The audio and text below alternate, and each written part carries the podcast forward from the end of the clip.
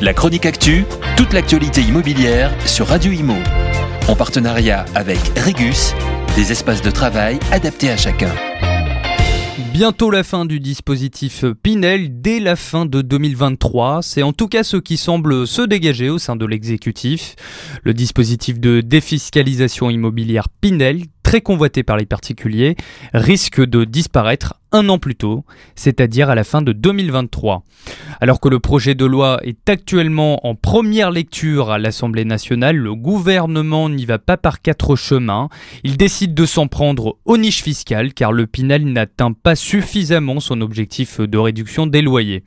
Mais qu'en est-il exactement du taux de réduction d'impôt Sur 6 ans de location, ils passeront de 12% à 10,5%, euh, de 18% à 15% sur 9 ans et de 21% à 17,5% sur 12 ans.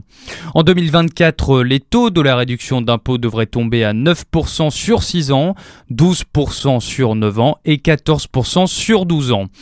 Selon l'inspection générale des finances, l'automaticité de la réduction fiscale ignore les priorités des politiques locales de l'habitat et que l'attrait de la réduction fiscale semble masquer un rendement net global négatif au bout de 9 ans hors effet de la hausse des prix.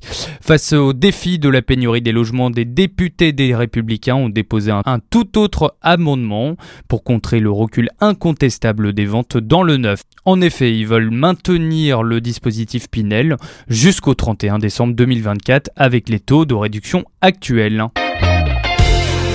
La chronique actu, toute l'actualité immobilière sur Radio Imo. En partenariat avec Regus, des espaces de travail adaptés à chacun.